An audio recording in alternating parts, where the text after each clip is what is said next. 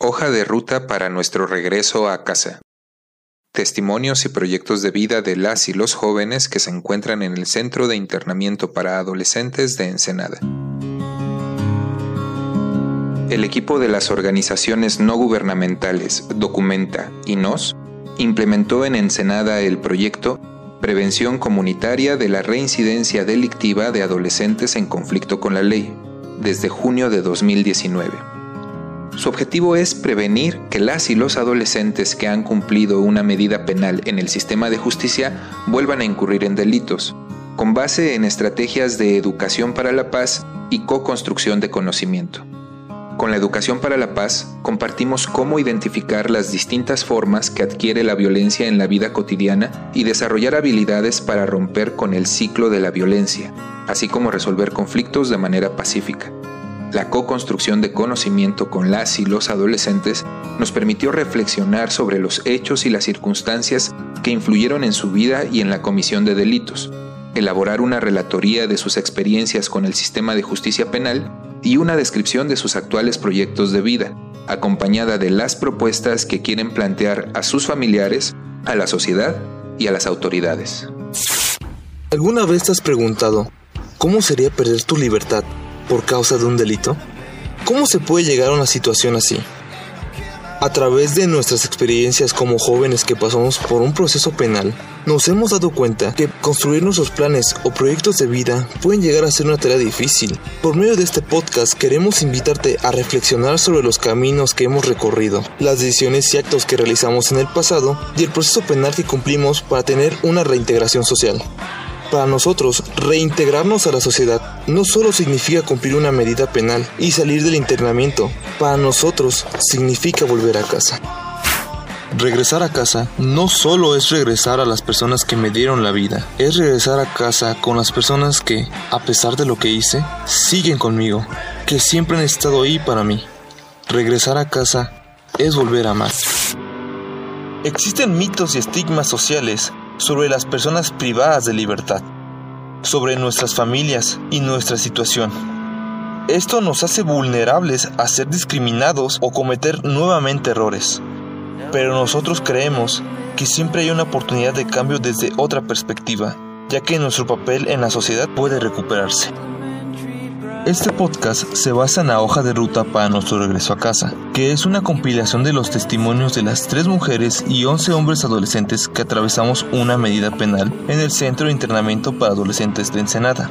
En este podcast, nuestras reflexiones, análisis, preocupaciones y sueños se suman a los de nuestro entorno familiar, a los testimonios del personal del centro de internamiento que participó en entrevistas y los miembros de las organizaciones de la sociedad civil que coordinaron este proyecto. A partir de la imaginación y la creatividad, nos propusimos a construir oportunidades que nos permitan enfrentar juntos, como sociedad, los retos que encontramos los adolescentes en conflicto con la ley una vez que recuperamos la libertad, para propiciar la realización de nuestros proyectos de vida, de crecimiento y reintegración social. Todas y todos los participantes ofrecimos nuestra confianza para construir esta hoja de ruta para nuestro regreso a casa. Compartimos nuestras experiencias e interpretamos nuestros silencios en cada taller y cada conversatorio para aterrizar las ideas dispersas en un relato compartido y que ahora la sociedad puede conocer a través de ese documento y este podcast. Las personas adolescentes que participaron en este proyecto han enfrentado la adversidad de múltiples formas si bien sus historias de vida son diversas, la desintegración familiar, los ambientes violentos y en mayor o menor medida el fácil acceso a drogas son algunas de las experiencias que comparten. Para ellos y ellas, las escuelas, los lugares de trabajo y en ocasiones sus propios hogares han sido espacios inseguros. La búsqueda de pertenencia e identidad, del reconocimiento de sus pares y amigos y la necesidad de satisfacer condiciones básicas de vida les llevaron a adaptarse a estos ambientes y tomar decisiones difíciles. Aquí presentamos la primera de dos partes sobre los entornos de procedencia de las y los adolescentes en conflicto con la ley. Todos tenemos historias de vida muy diversas. Algunos hemos tenido que emigrar junto con nuestras familias en Senada, de otros lugares del país o incluso de Estados Unidos. Otros ya somos nacidos aquí. Hace cuatro años que regresé a Ensenada y desde que volví de Estados Unidos En mi hogar todo ha sido muy tenso. Hemos crecido en entornos de fácil acceso a las drogas, tanto legales como ilegales. Nos ha tocado estar presente o incluso experimentar diferentes tipos de violencia y maltratos físicos, emocionales, sexuales o de género. Lo vivimos en nuestra colonia, en nuestra escuela o lugar de trabajo y en muchas ocasiones hasta con nuestra propia familia. Nos hemos dado cuenta que la sociedad nos discrimina por ser jóvenes, por ser humildes o de escasos recursos y mucho peor aún si es que alguno de nosotros es mujer. Hemos sido juzgados por la manera en que vestimos, nuestro aspecto o nuestro físico. Hoy en día somos conscientes gracias al trabajo que realizamos con el equipo de Documenta, que muchos desacuerdos que existen entre nosotros y las personas mayores provienen de diversos orígenes, pero uno de ellos es que la sociedad se organiza con los valores e ideas de los adultos. Frecuentemente son diferentes a los que hemos aprendido conviviendo con nuestros amigos de la edad o en la vida en que nos hemos experimentado en la calle, donde la forma de relacionarnos con el barrio son muy distintas, porque sirven para adaptarnos al entorno en que vivimos. Las mujeres que estamos en el centro de internamiento de Ensenada hemos vivido la violencia de una manera distinta. Desde pequeñas hemos tenido que enfrentarnos a violencias físicas, psicológicas y sexuales por el simple hecho de ser mujeres. Hemos sido agredidas por hombres desconocidos y conocidos incluyendo familiares. En la sociedad se nos ha enseñado que valemos menos que los hombres y desde esta idea de muchas otras formas se nos ha impedido ser libres. El ambiente donde nos desarrollamos tiene una gran influencia en nosotros. Los problemas en casa, las compañías, las opiniones que tiene la gente sobre nosotros y nuestro comportamiento. Además del acoso que llegamos a sufrir por parte de algunos adultos con autoridad, por la idea que se han creado de nosotros, como los maestros, los jefes de trabajo o los policías. Son situaciones que nos afectan en nuestro carácter y en las formas en que reaccionamos en nuestra vida cotidiana. Hay quienes vivimos en la ciudad y otros que crecimos en las zonas rurales cerca del campo, en San Quintín, y cada sitio tiene sus características. En las zonas urbanas sentimos más la presencia de la policía. Sin embargo, eso no nos hace sentir seguros, más bien nos sentimos acosados constantemente. Parece como que esperan cualquier oportunidad para llevarnos a la comandancia o darnos un paseo, para amenazarnos, de echarnos la culpa de cualquier cosa.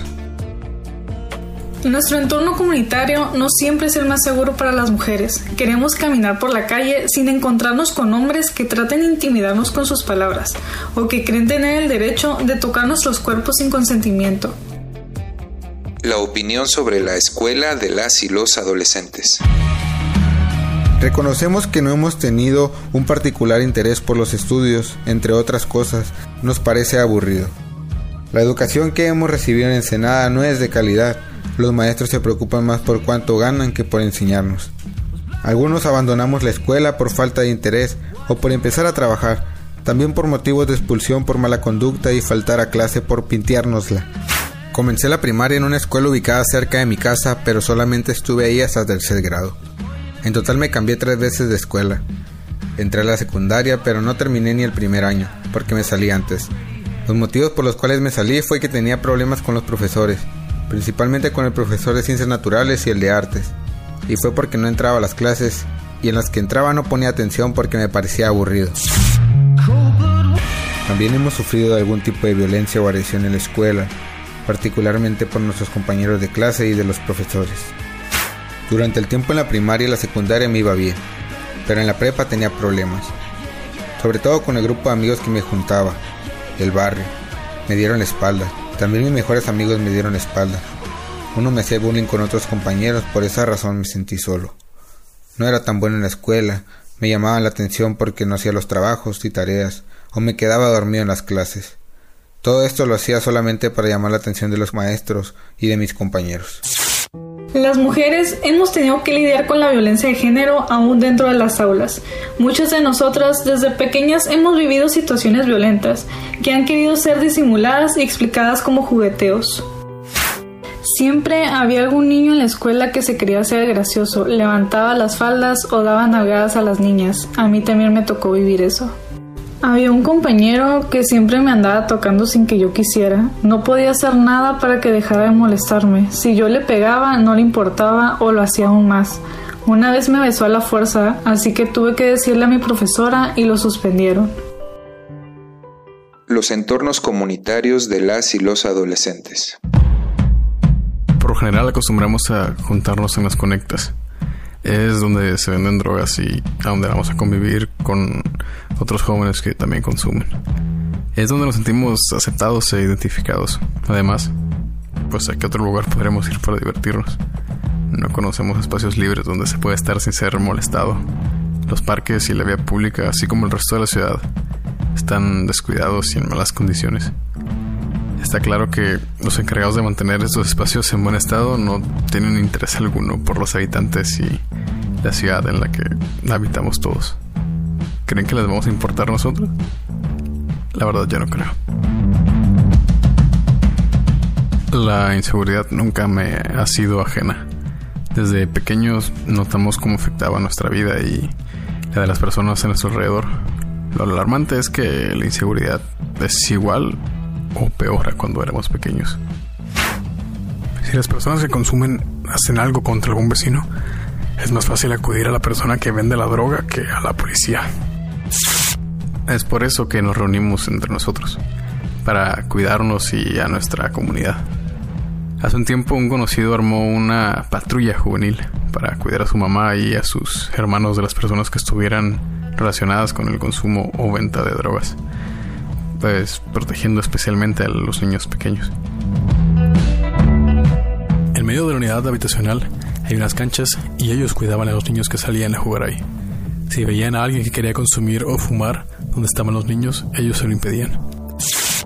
Es por estas situaciones que nos juntamos con las pandillas de la ciudad, pero mm, realmente no buscamos ser parte de lo que ellos representan o mantenernos en problemas. Solo buscamos un lugar donde convivir y sentirnos seguros eh, incluidos.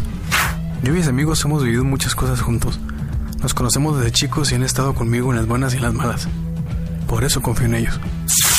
También está quien vive en San Quintín, que a diferencia de lo usual, sus pobladores se conocen entre ellos y sus grupos de amigos adoptan un nombre para diferenciarse entre colonias.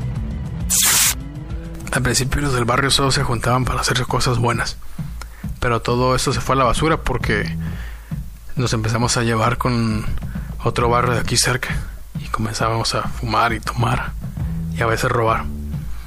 Hubo otro barrio que de repente venía a molestar en Halloween, nos tiraban piedras y nos peleábamos. Dentro de la ciudad también nos reunimos en parques, otros baldíos y picaderos. Aquí compartimos alcohol y drogas con personas de nuestra edad e incluso con más grandes. Hay una cancha por la esquina de la presa pero por lo general nadie la usa para jugar. Hace años que no veo a nadie haciendo eso. Por lo general ahí solamente venden drogas. Llegué a la Conecta porque pasaba la mayor parte del tiempo en la calle. Ahí también vivía un señor que me adoptó como su hija y fue él quien me presentó a la gente de la Conecta. Ahí pasaba la mayoría de mi tiempo, solamente estando ahí. No me daban miedo las personas que estaban ahí, me daba miedo tal vez alguna bala perdida las experiencias de las y los adolescentes con las drogas. La gran mayoría de la gente piensa que todos nosotros los que estamos en el centro de internamiento para adolescentes somos consumidores de drogas. Por ejemplo, yo no soy consumidor de drogas y en los testimonios de otras personas que están o han estado internas aquí he escuchado que se han vuelto adictos a las drogas. Y claro que son dañinas, pero las drogas legales también son dañinas y son las que más cobran vidas. Al año, el cigarro mata por cáncer o enfermedades respiratorias y el alcohol causa cirrosis, congestión alcohólica y accidentes automovilísticos. Pienso que son igual de peligrosas que el resto de las drogas. Los problemas que enfrentamos en nuestros hogares, los pocos espacios públicos de entretenimiento o, deportivos, además de la falta de información sobre alternativas de qué hacer en nuestro tiempo libre, son las situaciones que nos atraen. Caemos en lugares como fiestas y antros, a las conectas, los picaderos, los baldíos y parques abandonados donde nos encontramos con personas que nos reciben con una cerveza, con un cigarro de marihuana o algunas otras drogas fuertes. Yo cada tres días consumía drogas. Consumimos porque algo nos llevó a sentir, a querer experimentar sentimientos y sensaciones que nos impedían otras personas. Afuera, el coraje me impulsaba a las drogas como una manera de desquitarme toda esa ira que tenía. Entonces me encabronaba y hacía cosas malas. Imaginen un poco cómo son esos ambientes. las formas de convivencia que aprendemos, el sentido de la importancia que le damos a seguir consumiendo, a mantenernos colocados.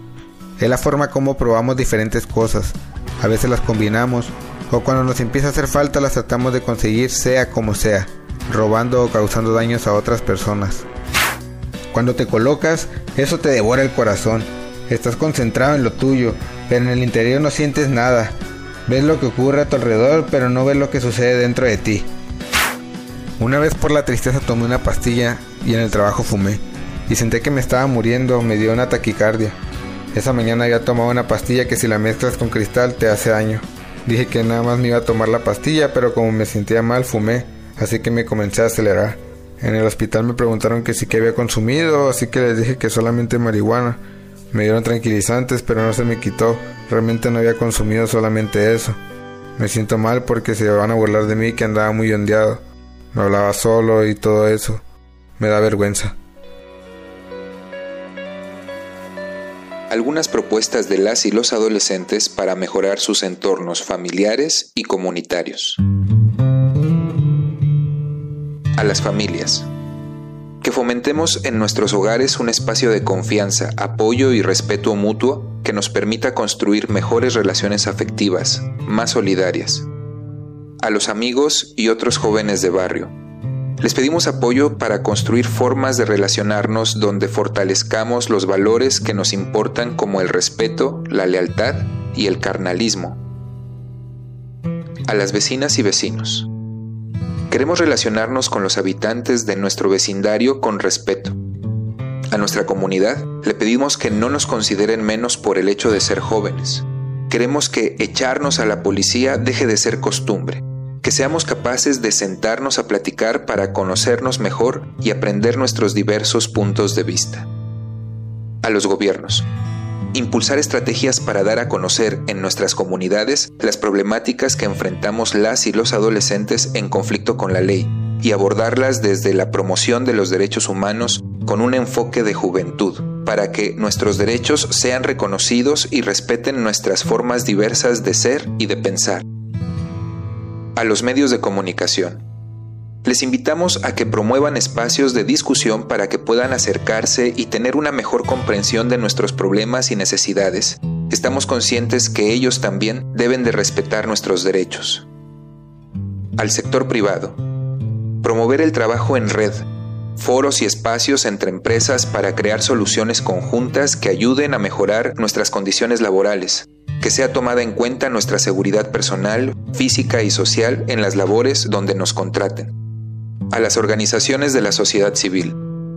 Incluir dentro de su labor de defensa de derechos humanos y prevención de la violencia a nuestras voces y perspectiva para trabajar juntos en una sociedad que nos incluya. En la grabación de este podcast hemos resguardado la identidad de las y los adolescentes en conflicto con la ley que participaron en los talleres de educación para la paz y que aportaron sus testimonios y confianza. Esta hoja de ruta les pertenece a ellos y a sus familias. Agradecemos la participación de la Universidad CETIS Campus Internacional Ensenada en este proyecto. Particularmente agradecemos al grupo de estudiantes prestadores de servicio social que realizaron la locución del podcast.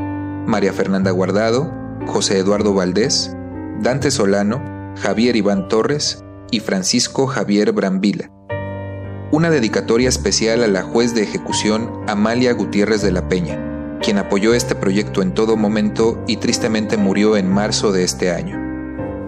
Y agradecemos profundamente a las autoridades, directivos y funcionarios responsables de la implementación del Sistema Integral de Justicia Penal para Adolescentes por las facilidades prestadas y su colaboración.